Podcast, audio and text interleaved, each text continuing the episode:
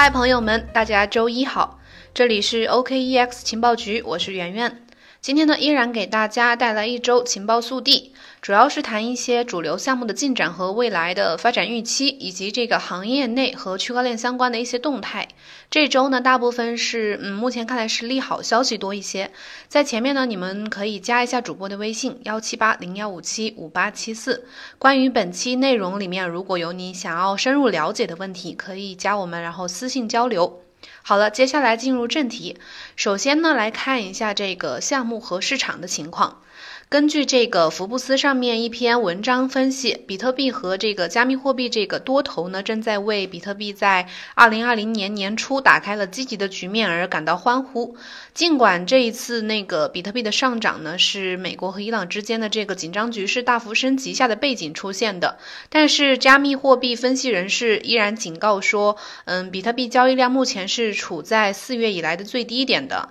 交易量较二零一九年六月的高位下降了大。概百分之九十，现在几乎回到了二零一九年年初的水平。而当这个比特币交易量低的时候呢，市场会更有可能突然的做出一些波动性的动作。上周五啊，咱们知道这个比特币跳涨了大概百分之七，瞬间突破了七千三百美元。这一波二零二零年的这个开年首秀行情呢，确实不仅在币圈引起了轰动，也在这个传统金融市场中引起了著名的一些基金管理人的关注。但是需要关注到啊，当前这个价格的极大波动性，要注意防范风险。因为嗯，二零二零年呢，接下来的这一段日子，可能比特币的这个交易量。嗯，应该还是会回去之前的水平，因为接下来有包括，嗯，上周我也讲到这个智商所的这个比特币期权会上线，还有接下来年呃五月份的时候比特币减半这些事件都值得大家关注。那么在下一条呢，看一下以太坊。以太坊，呃，一月二号下午四点半左右达到区块高度九二零零零零零，成功激活了缪尔冰川升级。本次这个升级硬分叉呢，主要是为了再次延迟这个难度炸弹。硬分叉升级之后，难度炸弹再次推迟了四百万个区块，大概是推迟了六百一十一天。这意味着，嗯，以太坊至少未来大概两年的时间内呢，不会再受到难度炸弹的威胁。这次升级呢，是以太坊众多技术升级中的一个。呃，它的来历呢，主要是因为当时避免，呃，为了避免伊斯坦布尔升级出现区块，呃，出块时间太久而推迟，所以决定用另外一种独立的分叉来处理难度炸弹的问题。呃，这里解释一下，难度炸弹指的是什么呢？它是指的是，呃，为区块链网络的挖矿难度加入了一个只随区块高度增加而增加，不随出块时间改变而改变的值。这个值呢，大概每十万个区块会增加一次，永不下降。所以也就意味着，随着这个出块时间越来越久，会让这个整条链变得很慢，而且难以使用，以至于到了一定的时候呢，它会使得这个网络难度突然的增加，出块速度呢骤减。就是到了我们所说的这个以太坊的冰河期这个由来。接下来呢，这个二零二零年的第一季度呢，以太坊将会准备迎接全新的呃宁静阶段，将会迎来它的二点零阶段。接下来我们来看看 Libra 的相关的呃最新的进展。呃，Libra 负责人大卫·马库斯在一月四号的时候接受 CoinDesk 采访的时候表示，他估计呢，呃，监管机构和美国的一些政府官员们呢，可能在明年的时候对 Libra 项目会采取更多的一些抵制措施。如果 Libra 无法获得监管机构的许可的话呢，那么可能会，嗯，等到二零二一年的时候才能上线。马库斯说：“嗯，他认为呢，凡事都将经历艰难才会变得简单，因为这个 Libra 项目呢是致力于改变货币在全球范围内的流通方式。要改变这些呢会很艰难，毕竟过去半个世纪都没有能能改变它们，当然是有原因的。想想自从这个二零一九年六月中旬 Facebook 发布这个白皮书以来呢，就历经了各种磨难，遭受了各自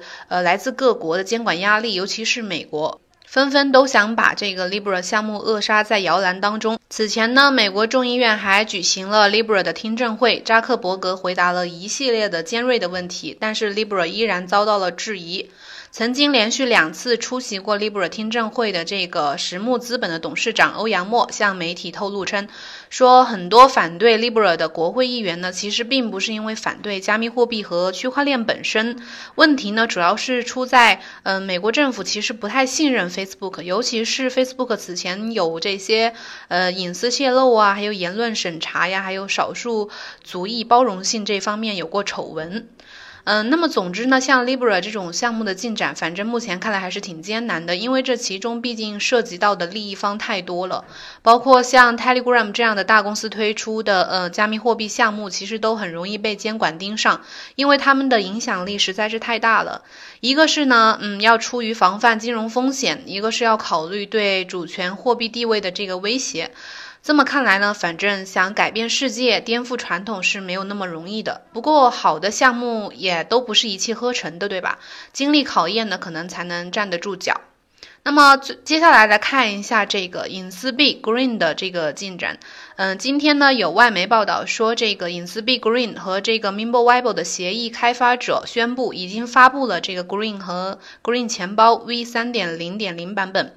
可以在 Green 主网第二次硬分叉升级的时候前使用。呃，我们之前有提到过，这个即将在二零二零年一月十五日的时候进行第二次硬分叉升级。这个开发人员呢，在 Green 的论坛上发布的这个官方公告显示，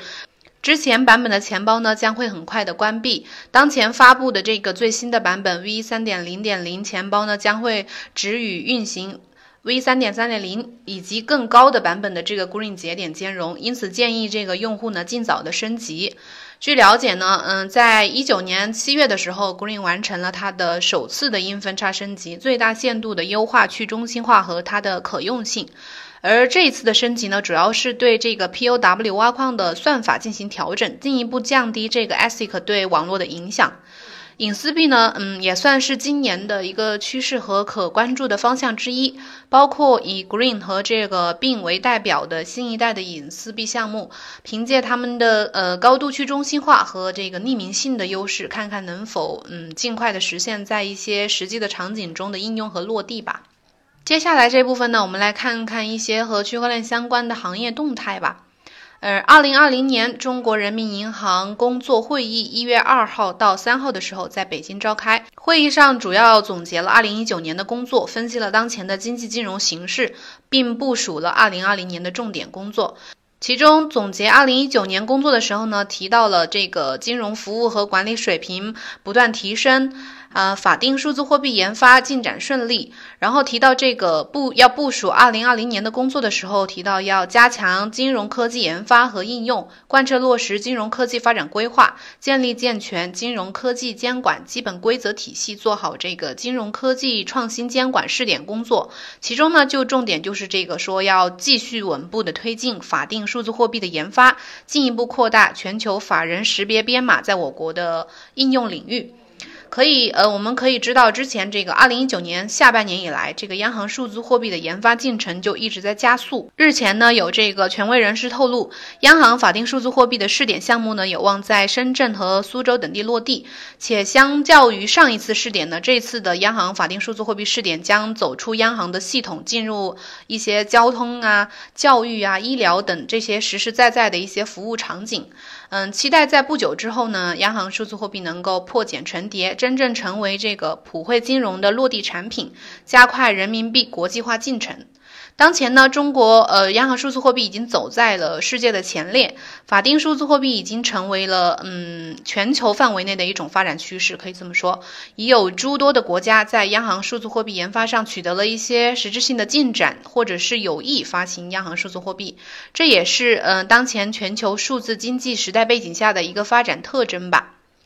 呃，下一条呢，就是关于这个人民日报在一月二号的时候刊文称，数字经济的范畴较为广泛，从技术层面的大数据、物联网、云计算、区块链，到应用层面的数字金融、新零售、智慧城市等等，这些都属于数字经济的范畴。如果说外卖、共享单车这些等呃新业态仍然属于新旧结合，那么由大数据。云计算还有这个区块链等技术融合发展催生的这些新服务呢，则属于全新的业态。数字经济时代呢，这些新业态将会成为至关重要的经济增长点。可以看到啊，这个近来区块链技术已经受到了越来越多的认可和关注，所处的这个战略地位呢也越来越高。这对未来这个区块链行业的发展是绝对的利好。在这个前提之下呢，区块链可能将赋能更多的实体经济，给更多的行业带来新的商业模式和经济增长点。还有一条呢，就是关于这个，二零一九年十二月三十一号的时候，国家知识产权局发布了公告，说对这个专利审查指南做出修改，其中呢就涉及人工智能、互联网加以及大数据以及这个区块链等发明专利的申请。修改之后的这个审查指南呢，会在二零二零年的二月一号起实施。公告里面指出呢，这个涉及人工智能、互联网加、大数据以及这个区块链等的发明专利的申请呢，一般包含算法或者是商业规则和方法等智力活动的规则和方法特征。这一次的修改呢，主要是根据这个专利法以及它的实施细则，对这一类申请的审查特殊性做出一些规定。根据呃此前的数据啊，我国目前在这个区块链专利数量上已经是位居了世界的前列。这一次的指南修改呢，也算是顺应了区块链等呃新产业发展的需求，体现了国家这个强化知识产权保护的战略方向，也会更加的鼓励区块链领域的一些发展的创新，同时呢，也会使得这个新兴领域的这个专利申请呢更容易获得授权。最后呢，咱们来看看一条这个行业内大公司的一个动向。呃，据天眼查信息显示呢，一月二号的时候，北京比特大陆科技有限公司发生了工商变更，吴继涵呢卸任了比特大陆的法定代表人，呃，比特大陆的 CFO 刘路遥成为了新增的法定代表人，并兼任总经理。吴继涵目前呢仍担任这个执行董事一职。而另一边呢，又有消息称说，比特大陆的联合创始人和原董事长张克团在开曼提起了诉讼，要求法院取消比特大陆在十一月举行的这个股东大会的结果。也正是在上次的这个股东大会中啊，张克团被取消了他原有的每股十投票权，被改为了每股只有一个投票权。取消张克团的投票权之后呢，比特大陆的这个股权结构中啊，吴继涵占据了绝对的优势。只能说人红是非多，比特大陆这两位大佬的这个内战不休，包括前段时间这个杨作兴和比特大陆的这个商业名利纠葛，实在是给这个币圈的吃瓜群众